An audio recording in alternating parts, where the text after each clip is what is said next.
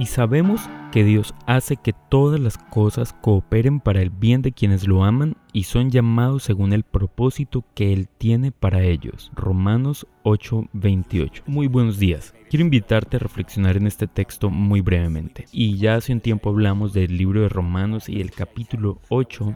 lo que encontramos son unas palabras de esperanza para las personas que aman a Dios.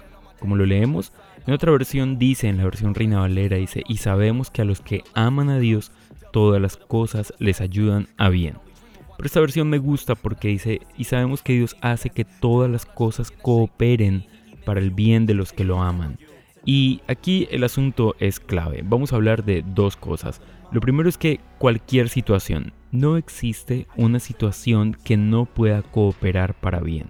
Y aquí nos podemos encontrar con historias interesantes, por ejemplo la historia del joven José. Este hombre ha hecho todas las cosas bien en su vida, no ha cometido errores como para ganarse lo que tiene que vivir después, pero luego termina siendo esclavo y su vida termina diferente o su vida empieza a tener un proceso doloroso, fuerte, diferente.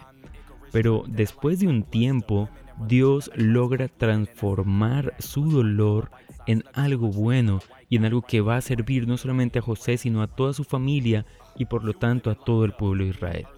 Lo primero que quiero que sepas es que Dios puede transformar cualquier cosa en algo que nos ayude a crecer, en algo que nos ayude a cumplir el propósito de Dios.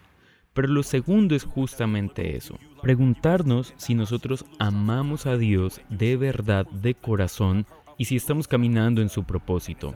Porque recitar versículos como este, como una especie de amuleto, sería muy fácil. El tema es que no funciona así. Así que la invitación que quiero hacerte es que en tu vida empieces a poner a Dios en primer lugar, que le ames de verdad, que haya un amor sincero hacia Dios, pero también que empieces a caminar en el cumplimiento del propósito que Él ha puesto para tu vida. Yo soy Adrián García y esto es Ebenecer. Deseo que Dios te bendiga y que tengas un súper feliz día. Chao pues.